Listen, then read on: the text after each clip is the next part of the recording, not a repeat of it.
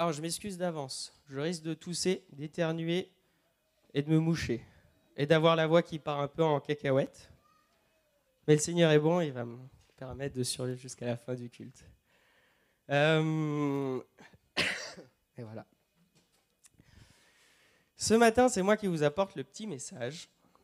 Euh, alors au début, je pensais, vu que là, on a fait quand même une grosse série avec des invités, je ne sais pas ceux qui ont pu suivre ça en janvier, on a quand même eu trois dimanches de suite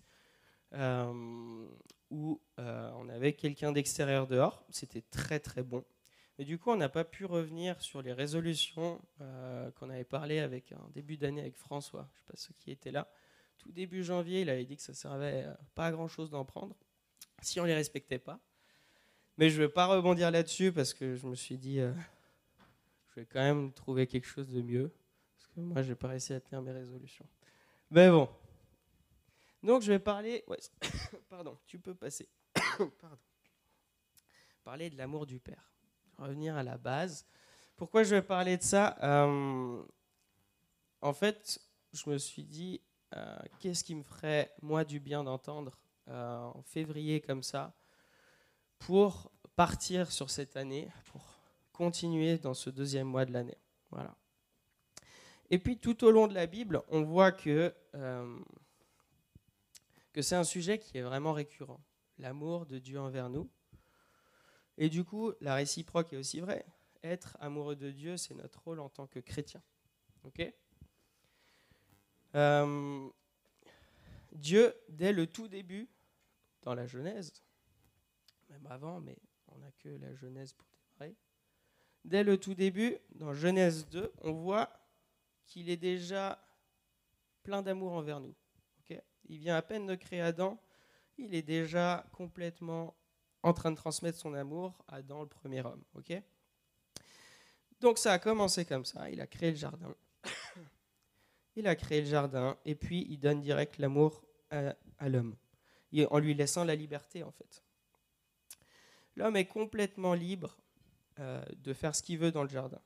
Il baigne dans l'amour de Dieu qui est là tout autour de lui. Il y a la présence de Dieu en continu, enfin c'est top. Et à quoi on voit qu'il y a cet amour? Eh bien Dieu, en fait, il fait deux choses. Il crée deux arbres qu'il place dans le jardin. Il y a l'arbre de la vie et l'arbre de la connaissance.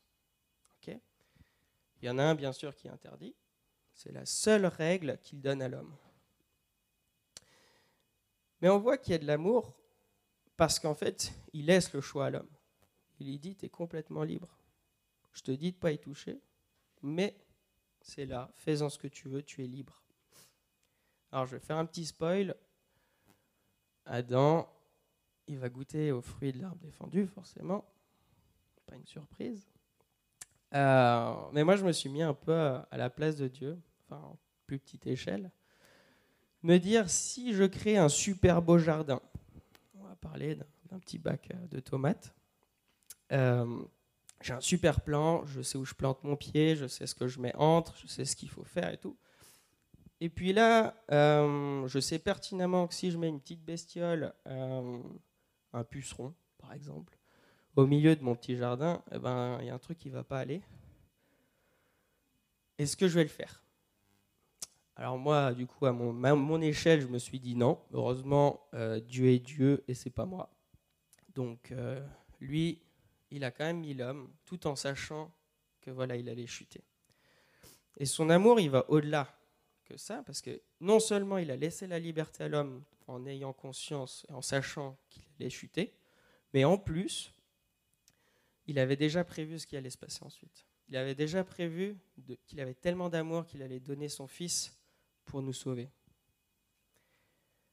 Donc il a placé Adam en toute liberté dans son jardin. Et je vous donne une autre preuve de l'amour initial envers Adam, envers les hommes.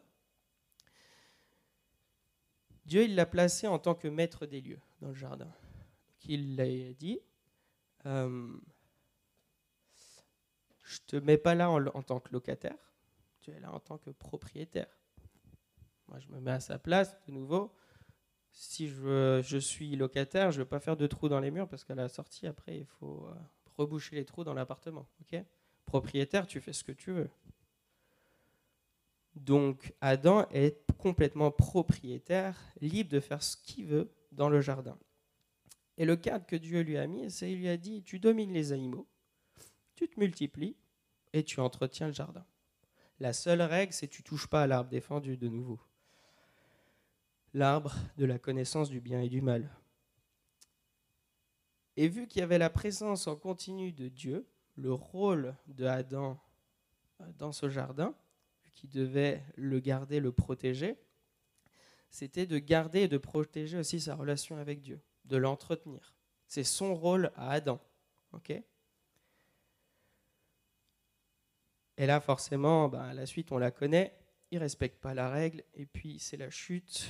Et c'est la suite de la Bible. Super aventure. Je vais juste moucher. Vous pouvez regarder votre voisin.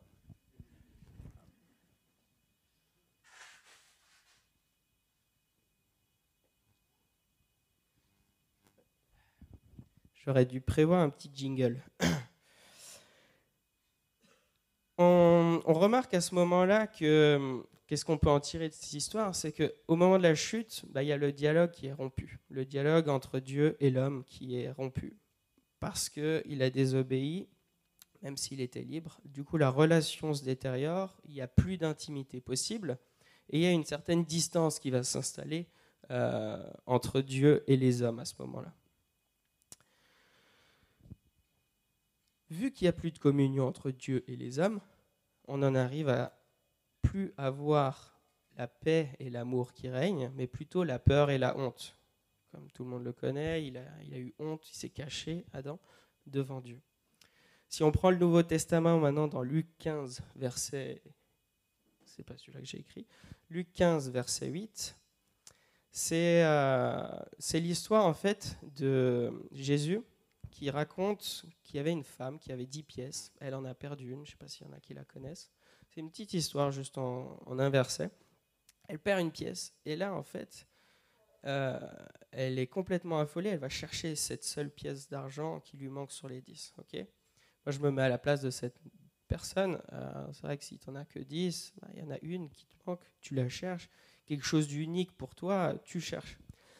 Et en fait, Jésus, il compare la joie de cette femme retrouve sa pièce à celle de Dieu quand il retrouve un perdu. Pourquoi je vous dis ça? Quand Dieu retrouve un perdu, donc c'est un, être humain qui revient à lui, mais un être humain c'est unique. Par rapport à une personne qui a dix fois la même pièce, c'est quand même déjà beaucoup plus grand. Et Dieu, il est tellement content, je ne sais pas si vous imaginez la joie qu'il a de retrouver ça. Dans Jean 4, 7 à 21, je ne vais pas lire en entier parce que sinon je ne vais vraiment plus avoir de voix. Je vous laisserai le lire à la maison. C'est un, chapitre euh, qui, parle euh, de l'amour de Dieu. Je vais juste prendre le verset 8, euh, donc la première ligne. Qui n'aime pas n'a pas connu Dieu, car Dieu est amour. Dieu est amour. Verset 19, quant à nous, nous aimons parce que, parce que Dieu nous a aimés le premier. Donc encore une fois, là on rappelle ce qu'il y avait déjà écrit dans la Genèse, Dieu nous a aimés le premier.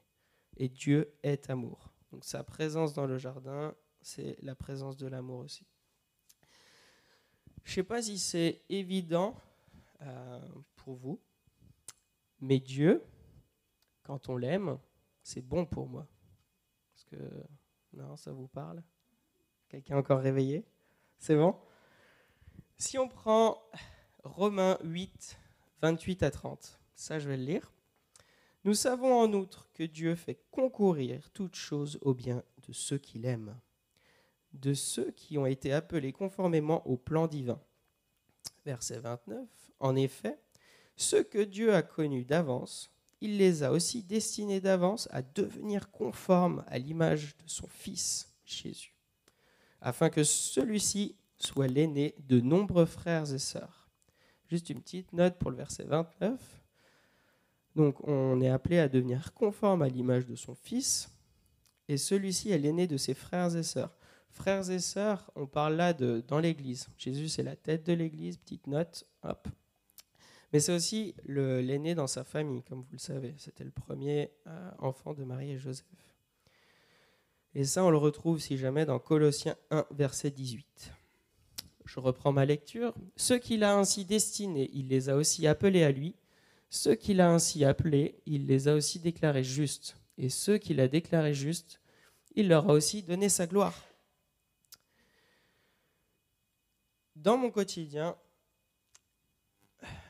je sais pas vous, mais moi j'ai souvent des doutes, des frustrations. Euh, on pourrait même rajouter à ça de temps en temps de la souffrance par-ci, euh, des trucs un peu tragiques euh, par-là. Est-ce qu'il y a quelqu'un qui se reconnaît ou je suis tout seul dans ce cas-là? Enfin, moi, c'est un peu mon quotidien, du coup, voilà, on va parler que de moi alors ce matin. non, je me reconnais pas forcément toujours aussi facilement dans, dans, ces quelques lignes de Romains. Dans le verset 29, tout ce que Dieu permet dans notre vie, c'est pour me rendre euh, plus à l'image de Jésus. C'est ce qui est écrit, hein. devenir conforme à l'image de son Fils. Quand on comprend ça, je dis bien comprendre, j'ai pas dit entendre, euh, j'ai pas dit euh, que le lire. Comprendre, ça veut dire l'intégrer, le digérer, euh, le mouliner. C'est dur à faire, euh, mais une fois qu'on a bien intégré, je pense qu'on arrive à en venir à plus poser la question pourquoi il m'arrive ça, pourquoi ci, pourquoi ça, Dieu. Parce que on comprend que Dieu est au contrôle et c'est lui seul qui est au contrôle. Pour ça, il y a un exemple assez flagrant, ce sera la vie de, Job. Si Job, pardon, pas Job de Job, euh, enfin, il, était attaché à Dieu et c'est Dieu qui a permis toute chose, mais c'est toujours Dieu qui avait le contrôle sur tout. Je dis pas que c'est quelque chose de simple, euh, quelque chose de simple à comprendre et surtout mettre en pratique. Mais Paul, il va un peu nous éclairer euh, dans 1 Corinthiens 13, verset 12. Forcément, 1 Corinthiens 13, j'étais obligé de le citer en parlant de l'amour. verset 12. Aujourd'hui, certes, nous ne voyons que d'une manière indirecte, comme dans un miroir. Alors nous verrons directement. Dans le temps présent, je connais d'une manière partielle, mais alors je connaîtrai Dieu comme Dieu me connaît, pardon. Donc là, il met juste des mots simples. En fait, actuellement, après la chute, on voit les choses partiellement, on voit les choses comme dans un miroir, flou, pas net. Mais c'est que plus tard, quand, Jésus va revenir, que là, on verra les choses pleinement. Donc peu importe ce qui se passe dans la vie de tous les jours, on ne voit pas forcément tout. On n'a pas les réponses à tout, mais Dieu est au contrôle. Dieu a toutes choses. Toutes choses concourent au bien de ceux qui aiment Dieu.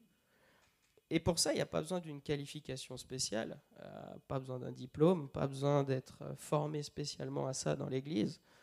Euh, il n'y a pas de tâche spécifique à faire. C'est toute chose concourt au bien de ceux qui aiment Dieu. La seule chose, c'est aimer Dieu.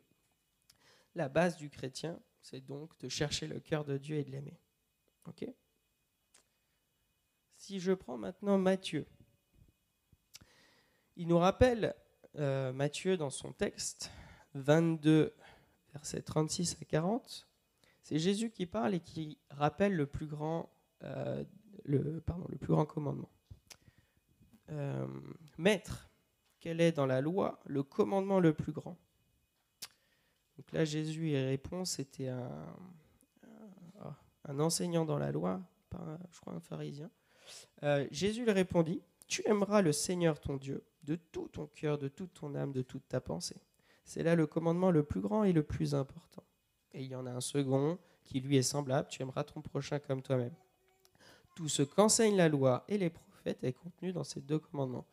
Donc là, il a juste fait un résumé de tous les commandements, sachant qu'il y en a beaucoup, beaucoup on le sait déjà. Là encore, la seule chose à faire, c'est d'aimer Dieu. Et tout le reste en découle. Aimer son prochain, ça découle de aimer Dieu. Euh, avoir un appel sur sa vie, ça découle de l'amour qu'on a pour Dieu. Le service que je vais avoir dans l'église ou dans ma vie de tous les jours, le baptême, tout ça, ça découle de l'amour qui est pour Dieu. Et tout ce que je veux n'est pas forcément bon pour moi ça me semble logique, mais je vais faire une petite image euh, que j'apprends. Donc Théo, c'est un petit garçon que vous avez peut-être vu courir, c'est mon fils. Il a moins de deux ans. Euh, quand il me demande un couteau, même s'il le veut, c'est pas bon pour lui, je vais pas lui donner. Ça me semble logique, mais c'est pareil pour nous quand on demande des trucs à Dieu. Pour ça que des fois, on n'a pas toujours ce qu'on veut. Alors ça va créer de la frustration, c'est passager, ça se soigne, mais euh, voilà, c'est juste une petite image qui m'a clarifié quelque chose. La question suivante, c'est comment aimer Dieu du coup? Facile. Quelqu'un a la réponse? Non Ouais. Quelqu'un? Non, c'est bon Oui, oui, oui, oui, oui, oui. Oui, oui. Oui, c'est juste. Il y a un paquet de réponses, hein. on ne va pas toutes les faire, sinon on va manger ensemble à midi. non, c'est pareil qu'avant, je vais vous renvoyer vers Corinthiens 13, 1 Corinthiens 13. Euh, il donne pas mal d'éléments, Paul, là-dedans. Moi, si j'en ai retenu un, euh, c'est juste si je n'ai pas l'amour, je ne suis rien. Donc, non seulement il te demande d'aimer Dieu, mais si tu n'as pas l'amour, tu peux faire ce que tu veux, ça ne sert à rien. Tu peux donner tous tes biens, tout ça. Il le, il le dit clairement. Je vous invite à le relire, c'est vraiment un, un, chapitre très intéressant. pour aimer, il faut passer du temps avec lui, effectivement, investir du temps. Le chercher de tout son cœur dans la prière, dans la Bible, euh, tout ça, c'est vrai. Et pour refaire un parallèle avec l'histoire d'Adam que j'ai commencé au début, rechercher, c'est aussi entretenir le jardin qu'on a avec Dieu. Pour Adam, c'était vraiment un jardin physique. Pour nous, c'est pareil. On a un jardin, c'est l'intimité avec Dieu, c'est protéger cette intimité. C'est ce qui nous donne accès au Père, mais aussi à son amour directement. Si on est rempli par ça, bah, il n'y a plus besoin d'être rempli par autre chose. L'ennemi peut faire ce qu'il veut, euh, il ne pourra pas avoir accès à nous. Donc mon rôle, c'est de protéger cette communion que j'ai avec Dieu euh, des distractions de nos jours ou de celles qu'on peut avoir. Euh, je ne vais pas les citer, tout le monde les distractions qu'on peut avoir. Rien qu'en préparant ce message, je ne sais pas combien de fois j'ai regardé mon téléphone pour rien. Clairement, c'est dur, c'est un combat. Et, et, le fait de protéger cette communion avec Dieu, donc de protéger mon jardin, et eh ben après, qu'est-ce qui abonde dans ma vie? Le fruit de la paix, la joie, la créativité, la sécurité, l'identité, le repos. Bref, tout découle de Dieu, toute chose en découle. Et pour ma part, comme je vous le disais, c'est hyper dur. Dans ma journée, trouver un créneau pour passer du temps avec Dieu, j'ai l'impression que c'est impossible. Et surtout de me discipliner à le faire, parce que c'est bien beau de le trouver une fois, mais après de réussir à le faire quotidiennement, c'est vraiment dur. Et même parfois, il peut être difficile d'aimer, parce que j'ai été blessé, parce que l'état du cœur va aussi entraîner des complications. Mais à ce moment-là, se rapprocher du cœur du Père, ça permet de guérir les blessures, ça permet de se protéger. Et euh, un jour, il y, a, Gégé qui avait prêché là-dessus, c'était de faire des, checks du cœur, earth check. Et, euh, et, de faire des points réguliers, parce que Dieu, il est tellement amour et tellement pur qu'il va nous montrer les points qui, qui coincent il va vouloir nous faire grandir, il va vouloir nous faire avancer plus proche de lui. Mais est-ce qu'on est vraiment prêt à aimer Dieu? Parce que qu'est-ce que ça peut entraîner en fait? Est-ce qu'il y a un risque? Euh, Je vais parler pour ça de gens de la Bible, juste quelques-uns. L'amour de Dieu a conduit Daniel jusqu'à la fosse au lion. Bon, après ça, il est devenu quand même Premier ministre du pays. C'est pas mal. L'amour de Dieu a conduit les compagnons de Daniel jusqu'à la fournaise. Après ça, ils sont montés au ciel. L'amour de Dieu a, conduit David à combattre Goliath. Et il y en a encore plein des exemples. Et il y en a encore beaucoup, beaucoup. Donc en fait, quand on aime Dieu, bah, ça entraîne des conséquences. C'est sûr, c'est pas toujours. Euh, se retrouver face à face avec des lions, ça doit pas être drôle, drôle. Mais il y a un truc qui est sûr, c'est que Dieu, il m'aime et qu'il m'a aimé le premier. Juste en partant de là, eh ben, il peut arriver n'importe quoi, je pense. On est prêt, on est prêt à affronter.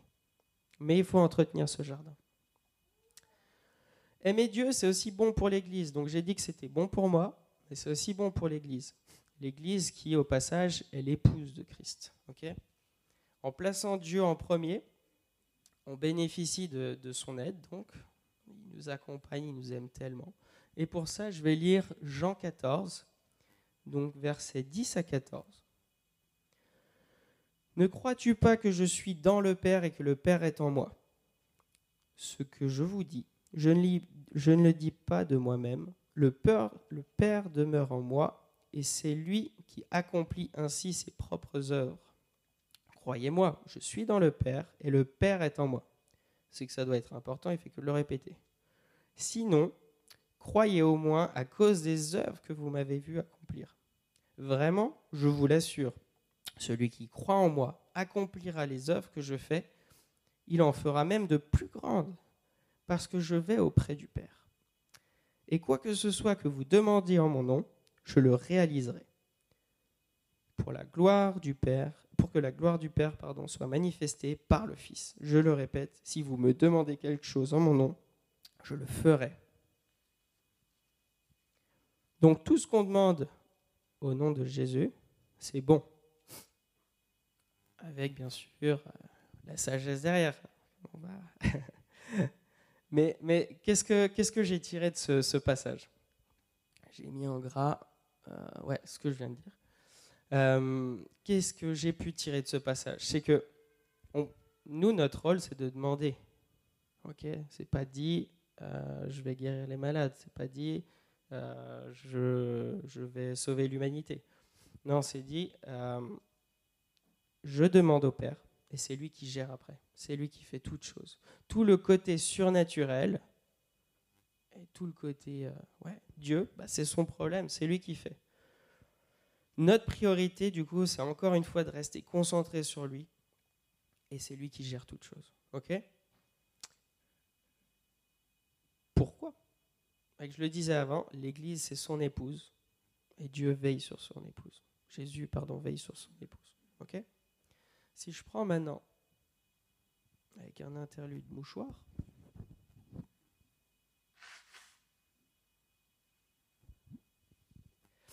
vous m'auriez vu hier, vous auriez dit, il va jamais pouvoir parler devant. Matthieu 9, verset 35-38. Jésus parcourait toutes les villes et tous les villages pour enseigner dans leurs synagogues. Il proclamait la bonne nouvelle du royaume de Dieu et guérissait toute maladie et toute infirmité. Toutes toutes, toutes, toutes. En voyant les foules, il fut pris de pitié pour elles, car ces gens étaient inquiets et abattus. Résultat de la chute, comme on l'a vu avant, il n'y a plus l'amour et la paix. Comme des brebis qui n'ont pas de berger. Alors il dit à ses disciples, La moisson est abondante, mais les ouvriers peu nombreux. Priez donc le Seigneur à qui appartient la moisson d'envoyer des ouvriers pour moissonner. Le rôle des, des apôtres, que ce que Jésus leur dit, c'est que leur rôle, c'est pas de moissonner forcément. ils doivent moissonner, pardon, mais c'est pas de trouver des moissonneurs. C'est le, rôle de Dieu. Eux, ils doivent prier euh, pour avoir des moissons. Je fais un petit dessin qui m'a aidé à comprendre. Donc, l'Église, moi, qui suis inclus dans l'Église, j'ai un lien avec le monde, les missions, les ministères, tout ça. Ok? C'est un lien direct parce qu'on est dedans, on vit dedans. Mais on rajoute Dieu à tout ça. Moi, je me connecte à Dieu, ce qui est en vert. Et après, c'est lui qui agit sur les choses. Moi, je prie, je fais ce que j'ai à faire de basique, mais tout ce qui vient d'en haut, c'est lui qui fait. C'est pour ça qu'il y a une flèche à sens unique. C'est le rôle de Dieu de faire grandir l'Église. Donc je disais pourquoi euh, c'est bon euh, l'amour pour l'Église. C'est son rôle à lui, c'est pas à moi d'obliger les gens à venir à, Connect ou dans une église. Euh, ça sert à rien parce que je pourrais le faire, ils vont venir une fois, mais ils vont jamais revenir parce qu'ils vont se dire il est fou celui-là. Il est fou. En plus, il se mouche dans le micro. Bref. Non, et puis qu'est-ce que ça fait ça? Ça enlève la pression. Ça enlève complètement la pression parce que c'est pas mon rôle de chercher les gens. Moi, je prie, je fais ce qu'il faut faire, mais ça me sert à rien de courir partout à droite à gauche chercher les gens parce que non, je peux faire bien sûr montrer aux gens que ça existe, mais c'est pas moi qui vais faire le boulot. Donc ça m'enlève la pression. J'ai plus fardeau et puis euh, le surnaturel, c'est toujours Dieu. C'est lui qui doit être placé en premier. Et ça, on le rappelle dans Apocalypse, si vous voulez bien. Je ne l'ai pas copié. Je vais le lire rapidement dans Apocalypse 2, 1 verset 5. C'est quand on s'adresse à l'église de Éphèse. C'est juste une petite clé, toute simple. À l'ange de l'église qui est à Éphèse, écrit Voici ce, euh, ce, que dit celui qui tient les sept étoiles dans sa main droite et qui marche au milieu des sept chandeliers. Je connais ta conduite, la, euh, peine que tu prends et ta persévérance. Je sais que tu ne peux pas supporter les méchants. Tu as mis à l'épreuve ceux qui se prétendent apôtres et qui ne le sont pas. Et tu as décelé qu'ils mentaient. Tu as de la persévérance. Tu as souffert à cause de moi et tu ne t'es pas lassé. J'ai cependant un reproche à te faire. Tu m'as abandonné. Pardon, je refais. Tu as abandonné l'amour que tu avais au début, le premier amour. Allons, rappelle-toi d'où tu es tombé. Change et reviens à ta conduite première. Sinon, je viendrai à toi, je déplacerai ton chandelier si tu ne changes pas. D'ailleurs, quand on lit la suite, directement dans les versets qui suivent, donc là c'est un peu menaçant comme j'ai coupé, mais quand on lit la suite, il y a directement un encouragement et une conclusion pour cette Église. Petite preuve d'amour comme ça, cadeau. Dieu il nous demande de garder notre amour premier pour lui, de, s'éloigner des distractions, que l'Église complète garde son focus sur Dieu et ne pas se distraire en courant à droite à gauche en faisant des choses qui, qui ne servent à rien et qui n'ont pas d'impact. Le surnaturel, c'est toujours lui qui s'en occupe. Euh, pour en revenir au texte précédent de Matthieu que j'avais cité concernant la moisson, euh, je vais prendre un petit exemple basique aussi. Dans un couple, la passion, qu'est-ce que ça engendre? Quelqu'un C'est la Saint-Valentin bientôt, petite question piège. Non? Ok. Dans un couple, la passion, ça va entraîner bah, qu'il y ait des enfants qui viennent. L'amour, il est tellement fort et forcément, un des exemples, c'est les enfants qui viennent. Donc la multiplication. Mais le couple, pour ça, il ne doit pas se laisser distraire. Et j'ai entendu un jour euh, dans une prédication que seulement 20% des églises grandissaient dans tout le monde entier. Ça veut dire, si on interprète ces chiffres, ça veut dire qu'il y a 80% des églises où Jésus va, il se balade, il va voir sa femme l'église, puis il la voit faire le ménage, il la voit cuisiner, il la voit faire plein, plein, plein, plein de choses, mais elle ne se concentre pas sur lui. Elle n'est pas là. Est-ce que ça vous rappelle une histoire dans la Bible? Ouais, Marthe et Marie, c'est ça. On la trouve, cette histoire, dans Luc 10, 38 à 42, c'est la fin du, chapitre. Pendant qu'ils étaient en route, Jésus entra dans un village. Là, une femme nommée Marthe l'accueillit dans sa maison. Elle avait une sœur appelée Marie. Celle-ci vint s'asseoir au pied de Jésus et elle écoutait ce qu'il disait. Pendant ce temps, Marthe était affairée aux multiples travaux que demandait le service.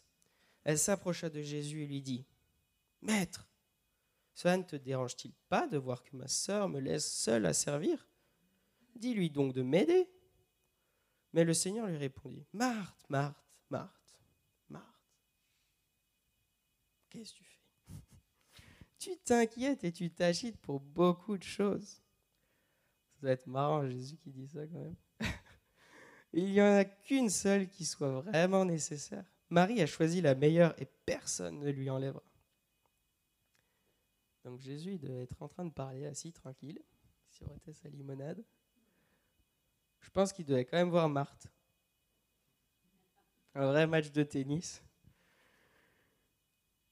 Et à première vue, euh, j'aurais pas eu la même réaction que Jésus. Hein. elle te dit, ah ouais, tu peux lui dire, bah, tu regardes Marie tu lui dis, ouais, t'abuses un peu, va l'aider, on a faim quand même.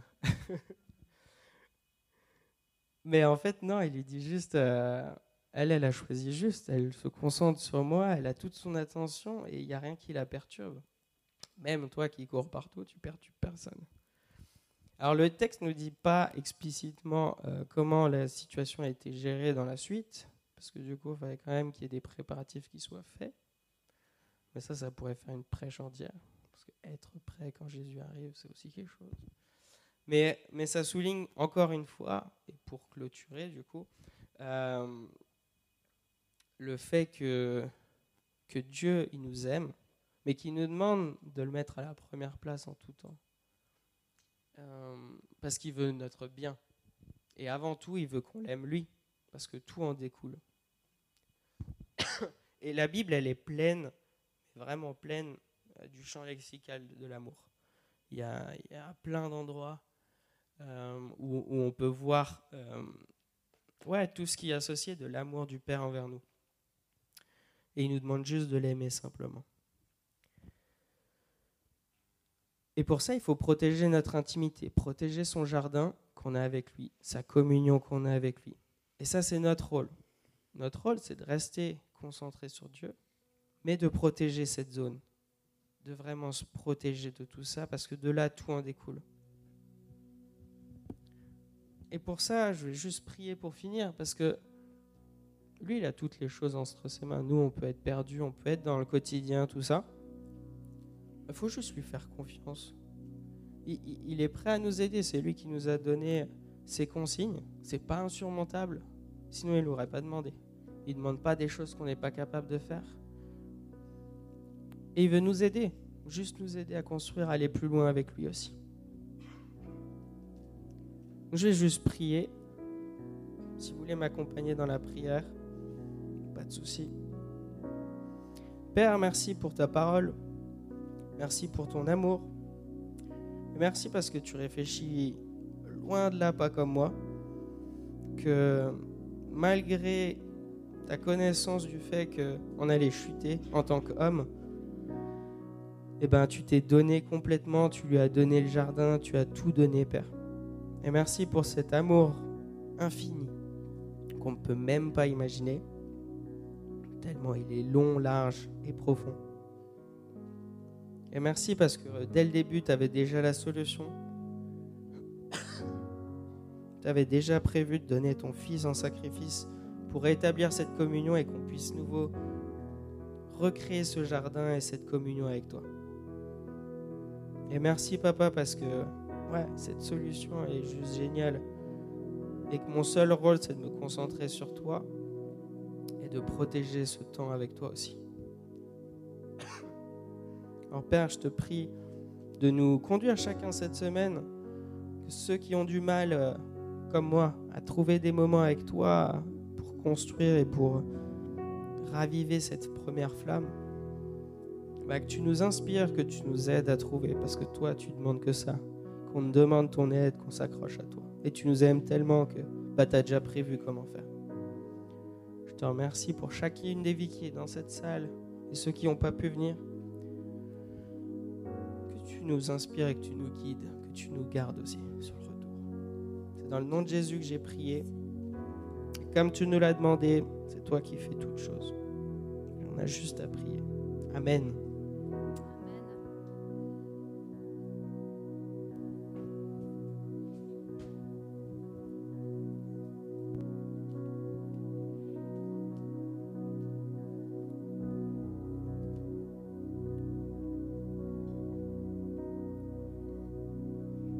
Dimanche.